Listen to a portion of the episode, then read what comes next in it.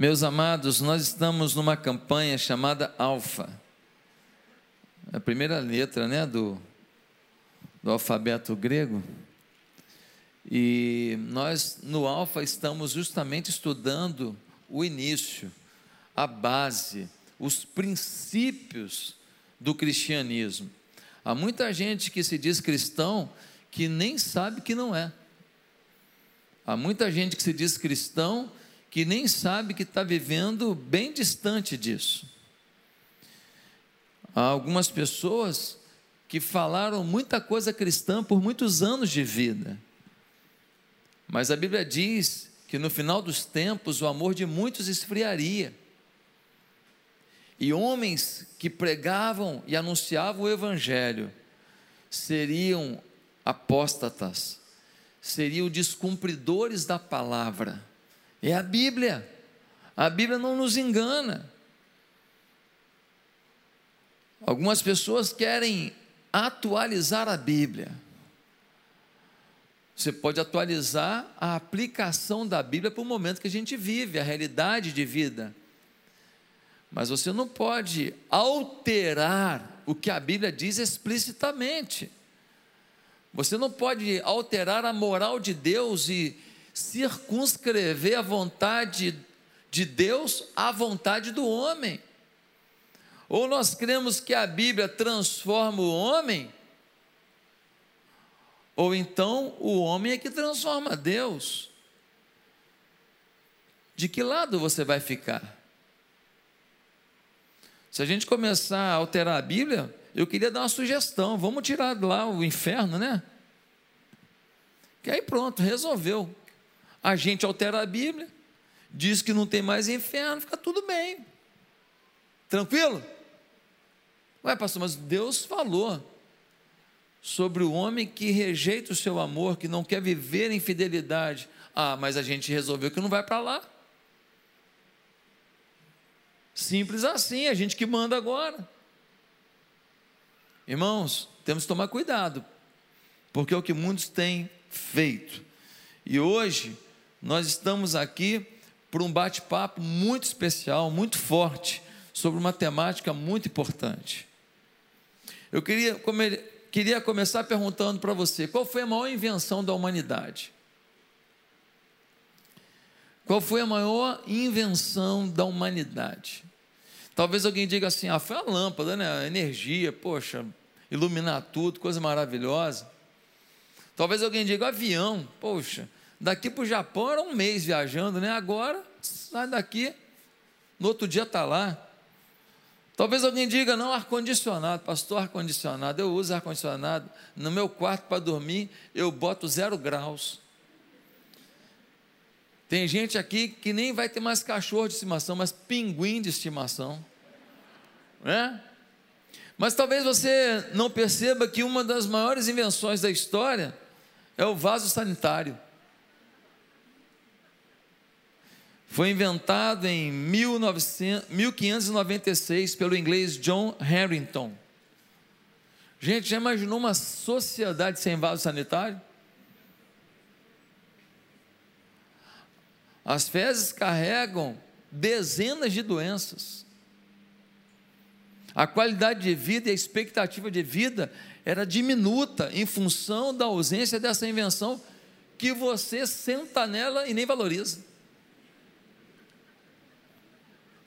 O vaso sanitário é uma grande invenção, grande invenção, porque trouxe qualidade de vida. Queridos, se você pudesse criar alguma coisa para melhorar o mundo, o que você criaria? Talvez alguém diga, pastor, eu queria criar o teletransporte. A gente entra aqui, vai sendo energizado, some daqui, aparece lá no Japão. Na China, não. Na China, não.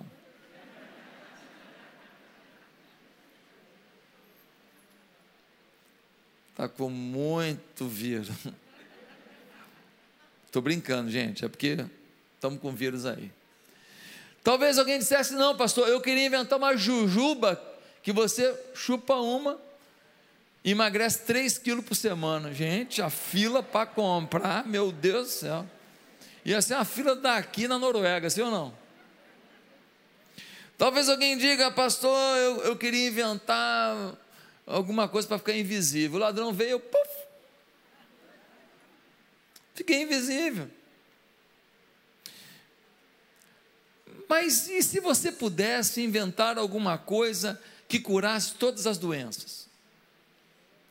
Uma máquina em que a gente passa por ela, ela vai em célula por célula do corpo, e as células ruins ela, puf, mata. E as células boas ela energiza, fortalece. E todo mundo ficasse com uma célula como fosse uma célula de uma criança novamente. Que máquina, hein? Já imaginou uma máquina que você entra com câncer e você sai liberado? Você entra com Covid e sai curado? Você entra com problema cardíaco e sai resolvido? Já imaginou? Pois eu queria te falar que essa máquina existe. E essa máquina é a oração. Existe uma máquina que pode curar qualquer doença em qualquer momento. Existe um sistema que pode resolver qualquer mazela do nosso corpo. E a oração, a cura é Deus. Ele cura qualquer enfermidade. Agora, muitas pessoas não percebem isso que do Velho até o Novo Testamento, o tempo inteiro, a revelação de Deus ao homem, ela traz momentos falando de cura. Por exemplo, no Velho Testamento, nós temos uma mulher estéril chamada Sara, em Gênesis 20, que ela é curada. Uma outra mulher chamada Ana, em 1 Samuel 1, também é curada. Em 2 Reis 5, fala de um general Namã que tinha uma lepra que tomava o corpo inteiro e foi curado. Mateus 8 fala de um leproso também que foi totalmente curado. Mateus 6 fala de um paralítico que começou a andar instantaneamente. Mateus 21 fala de um cego que passou a ver instantaneamente. João 11 fala de Jesus ressuscitando um homem morto já há quatro dias, Lázaro, o seu nome. Atos 5 fala de muitas pessoas curadas através do poder de Jesus Cristo. Quando você pega o Velho Testamento, ele vai falando um monte de coisa e fala de cura. Cura, fala cura, fala cura. Novo Testamento fala um monte de coisa, cura, fala um monte de coisa, fala de cura. Ou seja, a revelação da Bíblia é muito incisiva na questão da cura. Mas a pergunta que surge é: e Deus cura hoje? Será que ele cura hoje? Por que, que nós temos essa dúvida? Talvez porque a tecnologia cresceu tanto, mas tanto, que toda vez que alguém é curado, ele lembra do remédio, ele lembra do tratamento, ele lembra da cirurgia, ele lembra do médico, ele lembra do enfermeiro, ele lembra do hospital que era bom, ele lembra da injeção que tomou, ele lembra de tanta tecnologia que ele esquece que se não fosse Deus, não viria cura nenhuma, porque muita gente entrou no mesmo estado que ele, em um departamento médico, tomou a mesma medicação que ele e não funcionou. Será que a tecnologia está roubando da gente a percepção que no final das contas, quem nos cura é o Senhor? Quantas pessoas que foram curadas porque o médico foi claro em dizer: ó, oh, isso aí não tem jeito. Ó, oh, você não tem como engravidar, porque o teu ovário é assim, o teu útero é assado. E aí, de repente, vai lá e um moleque nasce em cima do ovário, pendurado no útero, mas nasce.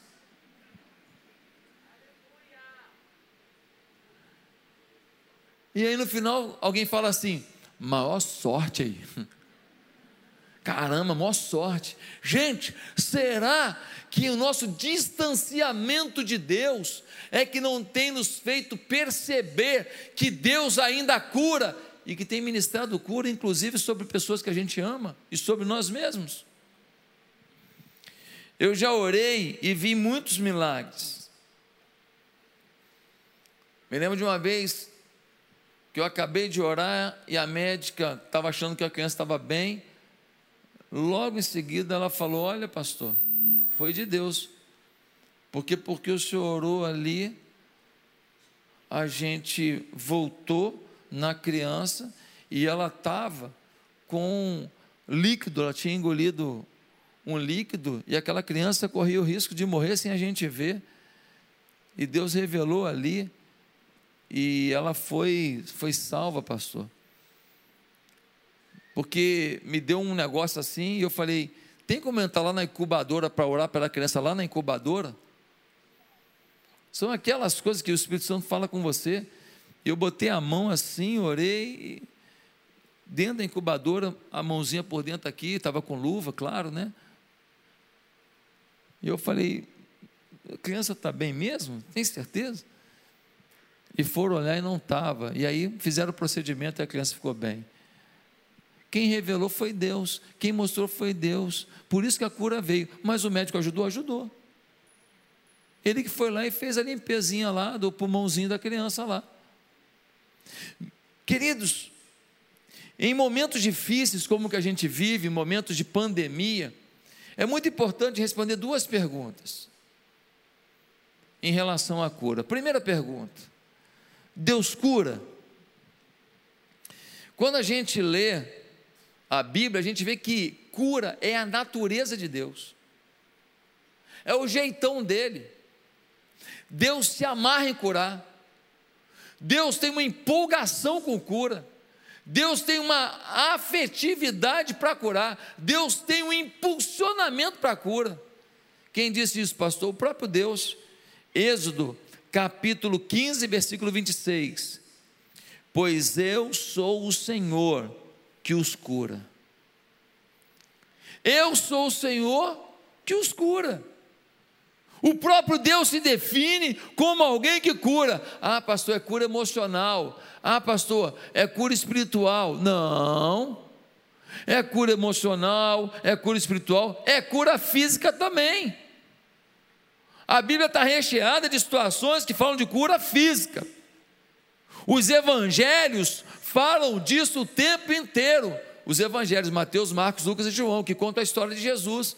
Por isso que o Senhor Jesus, olha a definição sobre a vida dele em Mateus 9,35. Jesus ia passando por todas as cidades e povoados, ensinando nas sinagogas, pregando as boas novas do reino e curando todas as enfermidades. Repete comigo, todas. Você sabe o que quer dizer todas? Significa todas. Significa que não há doença que o Senhor não possa agir sobre a nossa vida. Pastor, mas por que, que eu não estou vendo milagre de cura e eu tenho orado por pessoas? Deixa eu te falar um negócio aqui. A gente às vezes ora pela cura de alguém e a cura não vem. Sabe o que acontece? A gente cria um bloqueio, cria um bloqueio. A gente começa a achar que nós não somos respondidos nas nossas orações. A gente começa a achar que esse negócio de cura é uma coisa distante, é para alguns, é para um tipo de gente, um tipo de gente que, que ora de um determinado tipo de jeito.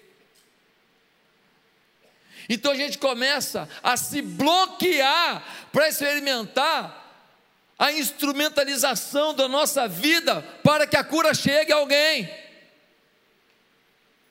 Quantos de nós aqui já oramos e uma cura não veio e a gente agora, quando vai orar, nem percebe, mas está orando sem uma fé autêntica, integral, completa, para que a cura aconteça. Faz parte do ministério de Jesus, ensino sim, pregação sim, mas cura também. Cura não é uma coisa que ficou à parte, ah, continua o ensino e a pregação e a cura fica de lado, não. O Espírito de Jesus está sobre nós. Tudo que ele ministrava, ensino, discipulado, pregação, cura está sobre nós.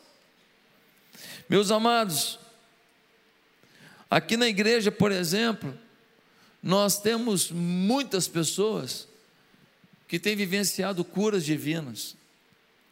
Quantas pessoas aqui nesse momento, você ou alguém da sua família, alguém conhecido seu, teve um diagnóstico é, difícil, um diagnóstico complexo, uma coisa que parecia é, não ter jeito, e você foi alvo de uma cura, você foi alvo de um milagre na sua vida ou de alguém que você conhece, alguém muito próximo a você.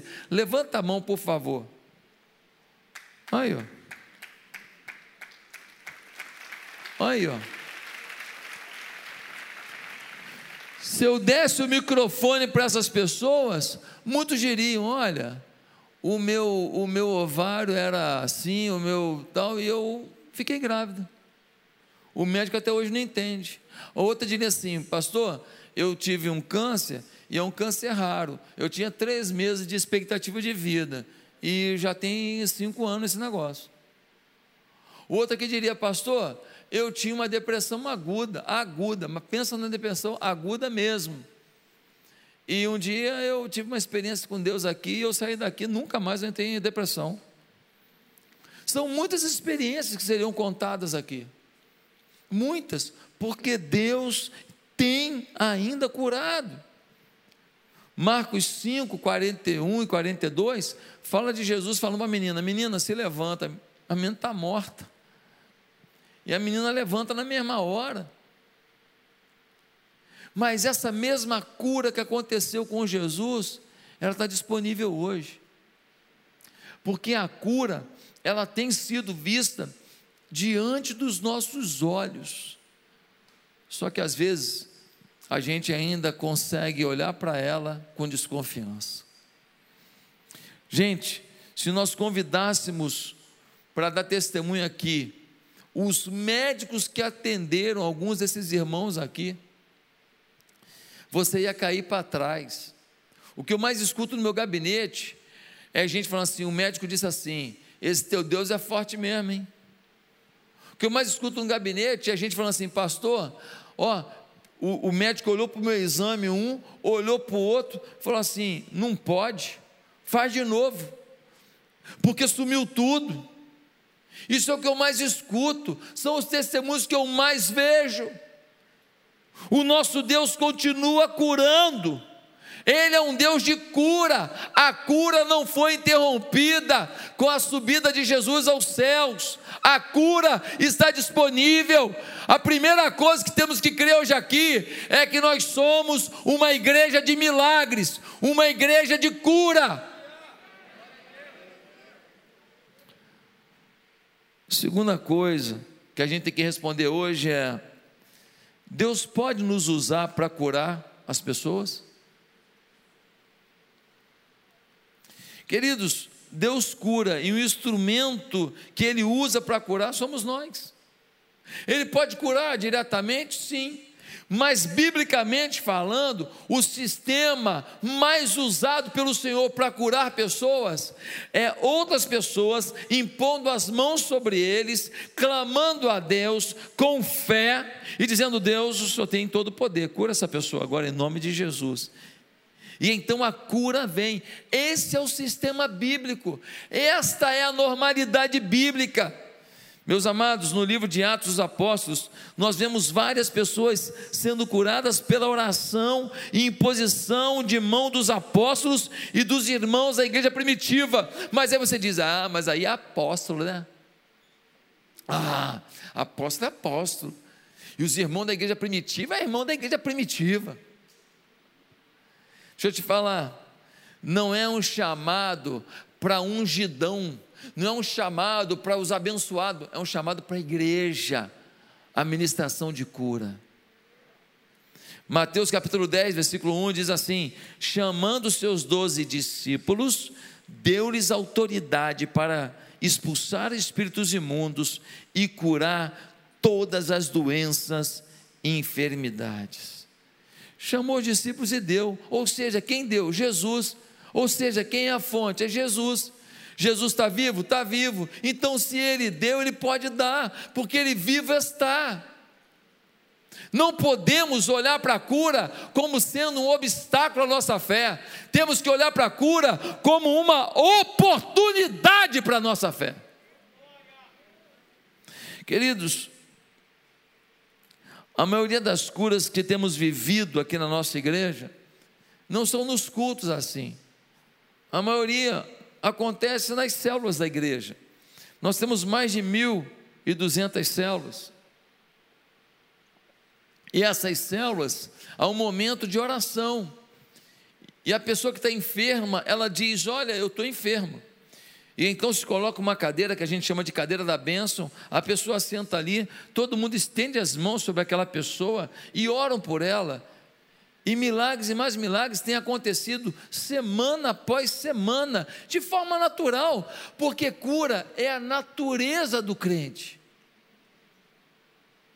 Cura é natural para a gente, é normal para a gente, é o soberano, sobrenatural, sim, mas para a gente é natural viver o sobrenatural. Quando a gente vive nessa perspectiva, a gente vive numa perspectiva de fé.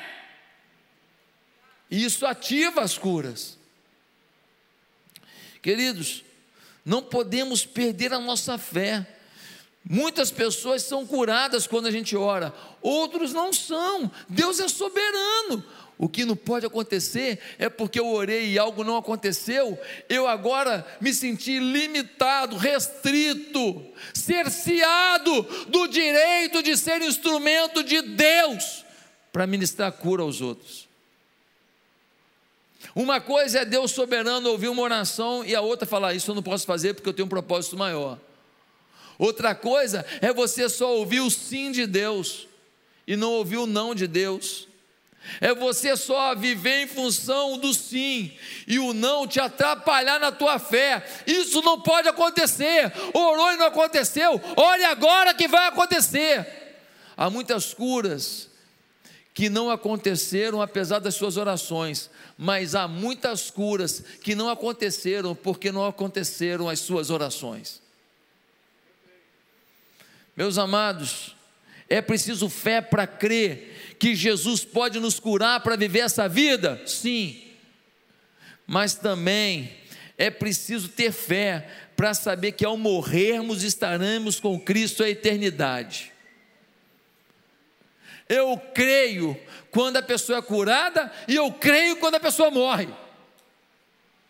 Porque eu tenho fé para ver Deus curar alguém que a, o diagnóstico é terrível.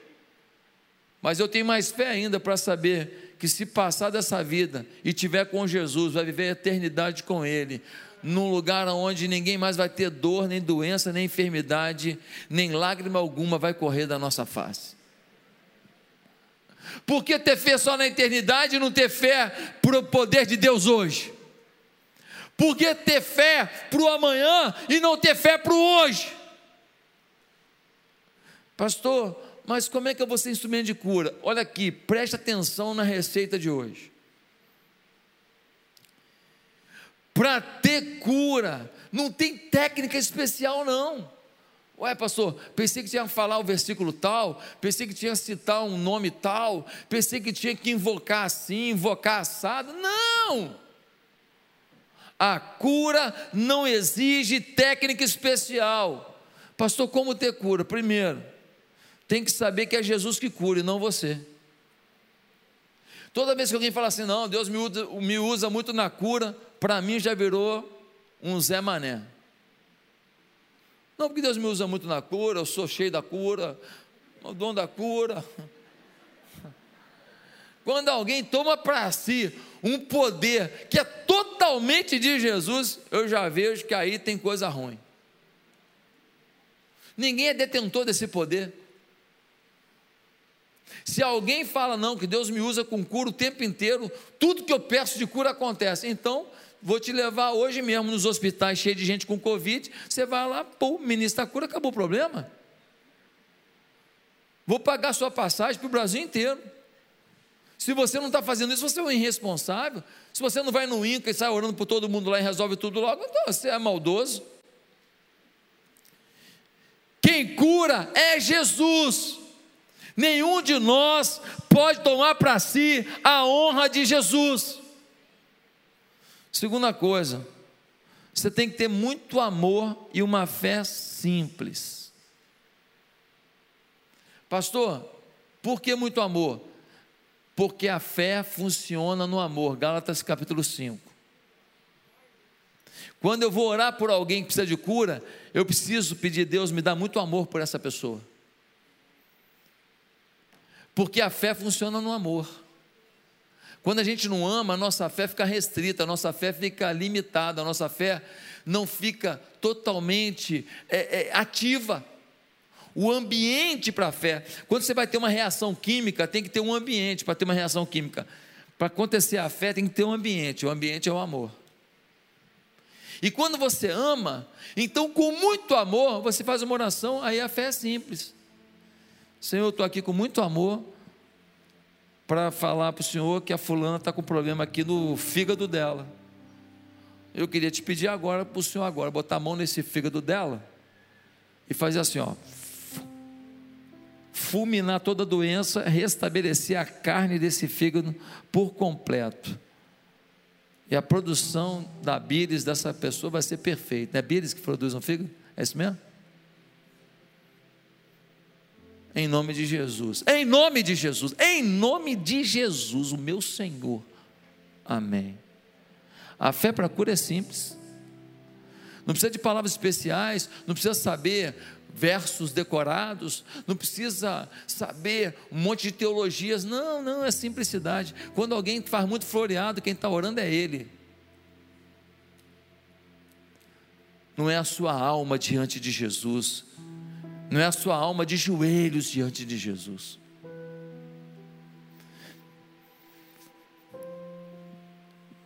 Em terceiro lugar, oramos sempre no nome de Jesus, porque Ele tem autoridade para cura.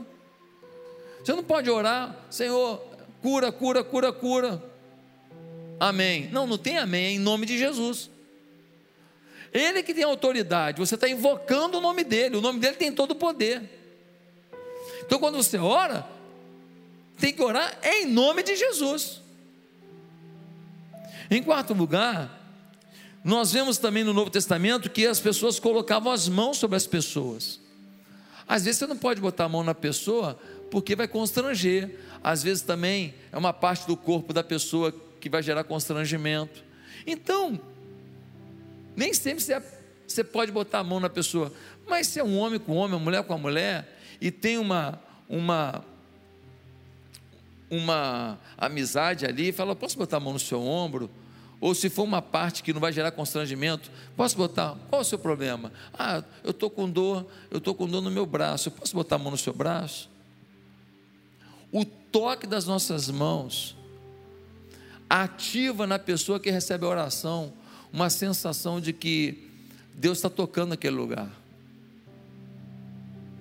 E essa era a prática dos apóstolos colocavam as mãos e oravam. Queridos, outra coisa importante quando a gente vai orar para ter cura, ouça a pessoa. Onde é que está doendo? O que você está sentindo? Qual é o seu problema? Mas ouça principalmente a Deus enquanto ora. Quando você vai orar por cura, você pede a Deus, Senhor, me enche de amor por essa pessoa, vou orar pela cura dela agora. Quando você começa a orar, você precisa estar antenado, porque Deus pode te dar uma imagem, Deus pode dar uma palavra, Deus pode te dar um pensamento que você tem que falar para aquela pessoa. Quando vier o pensamento, essa imagem, não fala assim: olha, eis que te digo, para com esse negócio. Fala com simplicidade. Olha, eu queria te falar uma coisa, eu estou aqui tendo uma pensamento, eu Estou tendo aqui uma, uma imagem na minha cabeça disso, disso e disso. Não sei se faz sentido para você. Mas eu queria te falar isso enquanto eu oro pela tua cura. É simples. É sem medo de errar, mas é sem vontade de aparecer. É sendo honesto com o que realmente você está tendo de sensação diante de Deus. Quem está entendendo? Em sexto, depois de orar, você pode perguntar para a pessoa como é que ela está. E se ela falar, não, eu estou com uma dor aqui ainda, não estou me sentindo bem ainda, o que, que você faz? Você diz para ela, Vamos orar de novo. Posso orar de novo por você? O próprio Jesus ensinou isso. Ele orou por um homem, falou: E aí, está enxergando? Ele falou assim: Está meio nebuloso o negócio aqui. Jesus coloca a mão nele e ele instantaneamente é curado. A pergunta que eu faço: Jesus não tinha poder para orar de uma vez só e curar? Tinha, por que ele fez isso? Porque Jesus é pedagógico. Ele estava mostrando que quando você não tem uma resposta por completo, insista na oração, porque virá a vitória.